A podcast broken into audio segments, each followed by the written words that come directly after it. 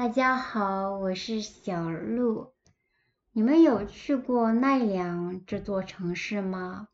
奈良它的日语名称是 Nara，它有非常非常多的鹿，然后它的大佛也是非常有名的。它离京都也不远，很多人来京都都会去奈良逛一天，然后晚上回来。不知道你们有没有去过？那上个星期六在奈良就有一个非常有意思的活动，中文叫烧若草山。奈良有一座山叫若草山，日语是 Wakakusayama。那每年的一月第四个星期六就会把这座山上的一部分给烧掉，还会有烟火。还有神社的活动，非常非常有意思。那这个活动的起源其实是因为山上有一座古坟，古坟就是在公元三世纪后半的四百年里面，在日本那个时候非常流行建造一种用土堆起来的很高的坟墓。那通常是地位比较高的人去世之后会建这种坟墓。那在这个时期建造的这样的坟就叫古坟。那说回若草山，它山上有一座古坟，人们就会觉得那个古坟里面会有幽灵出来。如果点火的话，那幽灵就不会出现。在古代的时候就有这样的迷信，还有就是古老的时候，人们认为如果到一月份的时候不在山上点火的话，就会有一些很不好的事情发生，所以很多人都会私自去点火、放火烧山。那这样其实很危险，因为山的面积非常大。而且火一旦烧起来，它可以蔓延到很多别的地方，比如说周围的寺庙，所以政府就会禁止大家放火，但是还是禁止不了，所以在江户末期的时候，奈良的两个非常有名的寺庙，还有当时的政府就决定办一个活动。在那天，就是把山上的一大片都烧掉，在那一天放火烧山，那这样的话就可以让山上的幽灵不出来。那这个活动演变到现在，它其实也加了很多别的活动。这个活动其实跟神社有非常深的关系。那古代的时候，人们相信火，它是有神明的力量，它是可以驱赶幽灵的。那现在神社会有很多活动，比如说在那一天，春日大社，也就是奈良最有名的神社，会有一个地方会有火，然后人们把一年之前去神社里面。拿到的守护符拿去烧掉，嗯，我觉得这个就很有意思，因为人们觉得从神社里拿到的这些守护符，它是可以保佑自己的，它是可以给自己带来健康平安的。那到了新的一年了。这样的守护符，它的法力、它的效力就不怎么强了，所以这个时候要把它还回之前的神社。所以在这一天，很多人就会把自己一年之前拿到的守护符呀之类的东西拿回来，然后神社的人会统一把它们烧掉。然后你会看到，就是在点火的这个地方周围是有神职人员，也就是神社工作人员。他们会做有点像祈祷一样的仪式，就觉得好像是人可以跟神沟通这样的。我觉得这样的场景非常有趣。那天还有别的活动，比如说扔鹿饼。鹿饼是什么呢？就是给鹿吃的一种非常薄的圆圆的饼。那可能你也做过。那里有非常非常多的鹿，那就有很多人买这种鹿饼去喂这些可爱的鹿。那扔鹿饼这个比赛用到的鹿饼就比平常的大好多倍，非常非常大。比赛的目的就是看谁扔的最远。比如说你扔到三十米、四十米的话，就会有奖品。那这个比赛是从十二点半点半开始，持续到下午两点半、三点左右。我们看了一部分，那天因为风非常大，所以很多人把肉饼丢出去，那个鹿饼就被风吹到一边了，扔的不是特别远。听说去年扔鹿饼的时候，有一些鹿。会围过来吃那些鹿饼，但是今年就没有看到，因为好像是围起来了，鹿就不是很容易进去那个地方。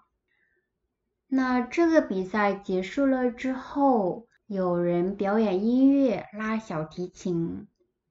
我们那个时候就躺在草地上面，一边看天空，一边听音乐，一边聊天。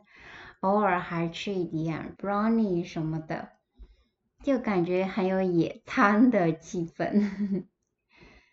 其实我们是在等下午六点半开始放烟花，嗯，但其实也没有什么别的事情在可以做，所以就一直在草地上面悠悠闲闲的等着。那下午四点多的时候就会有。准备活动，人们会把火把从神社一直拿到山腰的一个小神社，之后在那里做一个祈祷仪式。做完了之后呢，就把它拿到山上，山上有一个比较大的地方，堆了很多柴火，可以点燃。那点燃之后呢，就会有很多消防员拿着小火把，一个人拿着一个，就把自己的小火把给点燃，然后走到要烧的那片草地的下面。其实准确来说，那并不是草地，因为它还有一些一米多高的灌木，它们都是用栅栏围起来了，因为围起来的话就。比较好控制火，不会让它蔓延到很多别的地方，而且栅栏围起来，也就是可以阻止人们进去，就会很安全。那消防员他们把这些小火把拿到山上，然后分开站着，因为点火的时候要在很多不一样的地方点。他们站着的时候，天就有一点点黑了，所以就可以看到，在黑暗之中，有很多人拿着小火把，那些小火把都闪着亮光。然后在六点十五的时候就开始放烟花了，特别特别好看，我超喜欢放烟花，看烟花。那在中国的时候，人们在春节会放烟花，所以一般都是冬天看到。来了日本之后，就发现日本是在夏天放。那夏天很多地方都会有放烟花的活动，人们穿着浴衣去看。所以在日本还是第一次在冬天看到烟花，特别好看。就觉得好美呀！很有意思的是，有的烟花的形状是鹿的头，因为奈良不是鹿非常有名嘛，所以他们的烟花也有鹿的形状，超级超级可爱。烟花放完之后呢，就开始点火了。刚刚说到的那些消防员，他们在同一个时间开始点火。过了不久，你就可以看到火越来越大，刚好风也有点大，所以在风吹之下，火就越来越大。我们站在那里很近，所以火烧起来的时候，我们都可以感知到那个热量。因为那天其实很冷，到了天黑之后，感觉脚都要冻僵了。那气温就比较低，但是火一旦开始烧起来的时候，就可以感受到它的温暖。而且火烧的时候，它有一种噼里啪啦、噼噼啪啪的声音，就是烧那些干枯的植物发出的声音。是非常大的草地在烧，所以这种声音也非常非常大。跟自己在家里面听到燃烧的声音就很不一样。你想象是你目前为止听到的燃烧的声音的几十倍，那个声音本身就是让人印象非常深刻。然后火越烧越大，烟也冒起来了，就看到几十米的地方浓烟滚滚。那些烟全部往天空中散开，就有一种非常壮观的感觉。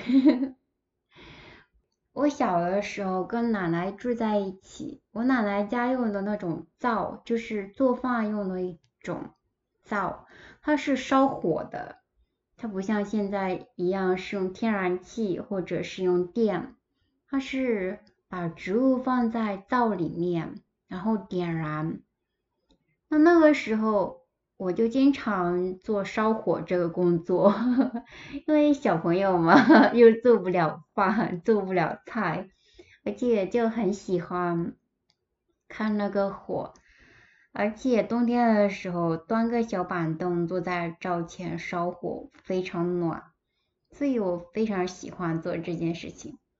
那那个时候也会觉得火非常美，因为它有不一样的颜色嘛。但是上星期六看到那种非常壮观的美，就感觉很不一样。在你的面前，几十米的地方全部都在燃烧，可以看到黄色的火焰，可以看到滚滚浓烟，那种感觉真的是非常非常特别。那如果你住在日本的话，我推荐你去参加一次这样的活动，去亲眼看一下那样的火。而且很有趣的是，火它有点像线一样的，它像是几十米长的线，它并不是一大片一大片同时燃烧，而是下面的植物它烧完了之后。火慢慢的蔓延到上方，所以是像一条线在逐渐往上一样的，我觉得非常有意思。它烧的其实比较久，我因为跟朋友们在一起，那有的朋友们想要早点回家，所以没有等火全部烧完就走了。但是我觉得。来看这一次真的很棒，不过可能看一次就够了，因为人非常非常多。我们是在一大片草地上等着看烧山的，但是那个草地上就坐满了人，而且。是每年的一月末的时候举行的，那那个时候其实还是比较冷，白天的话其实还好，但是天黑了之后就感觉脚开始非常冷，因为那毕竟是在山腰，比城市高一点点。身上穿了羽绒服，但是脚只穿了袜子跟鞋子，而且离身体的别的地方最远，所以脚就很容易感觉到冷，就觉得脚简直要冻僵了。那看完了活动，就跟朋友去吃饭，然后乘晚一点的电车回到了京都，这就是这个活动。好了，那这一期就聊到这里了，我们下期再见，拜拜。